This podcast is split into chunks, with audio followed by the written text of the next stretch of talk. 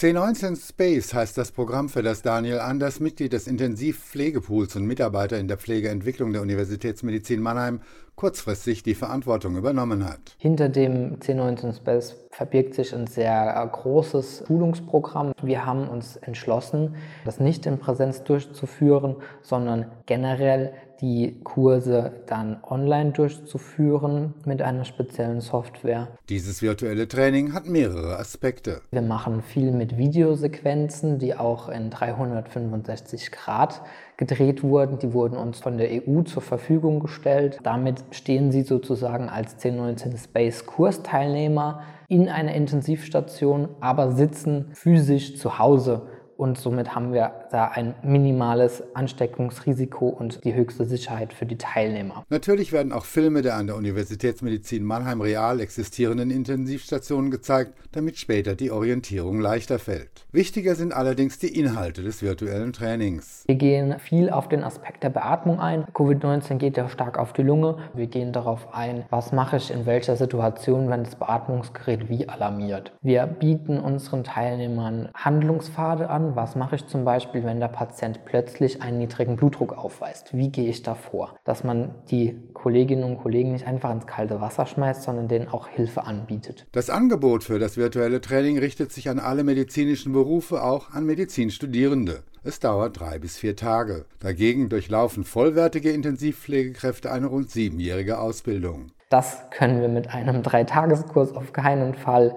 irgendwie nachholen. Also sie werden jetzt auf keinen Fall wie eine vollwertige Intensivpflegekraft eingesetzt, aber sie können zum Beispiel im Rahmen von einem Tandem, wo man einfach mehrere Patienten übernimmt, die Intensivpflegekräfte massiv unterstützen. Joachim Kaiser, Universitätsmedizin Mannheim.